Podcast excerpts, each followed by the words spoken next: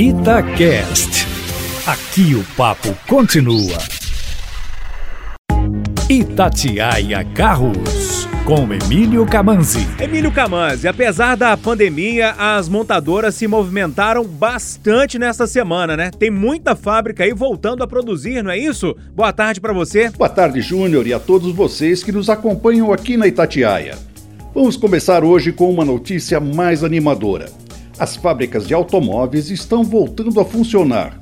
Lentamente, claro, e após a adoção de medidas de padrão mundial em sanitização, saúde, segurança e reorganização de processos.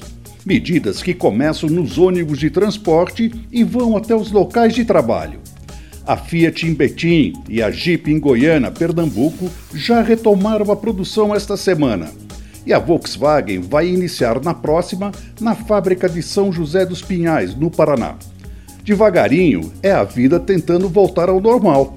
De acordo com uma pesquisa feita pelo Monitor Empresarial de Reputação Corporativa, que elencou as 100 empresas de melhor reputação no mercado brasileiro em 2019, a Toyota foi a marca do setor automobilístico mais bem colocada, em nono lugar.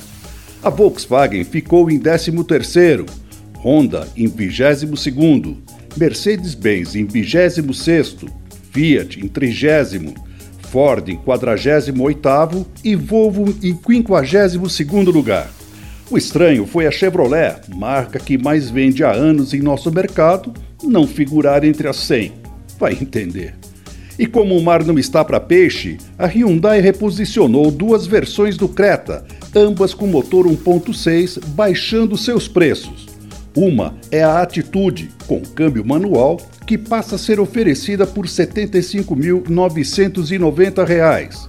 A outra é a Action, com câmbio CVT, que sai por R$ 79.990 e se tornou o SUV compacto com câmbio automático mais acessível de nosso mercado. Quando baixam os preços, sempre é bom, né? Emílio Camanzi, mais informações no seu site? Isso mesmo, Júnior. carroscomcamanzi.com.br. Até a próxima. Um abraço.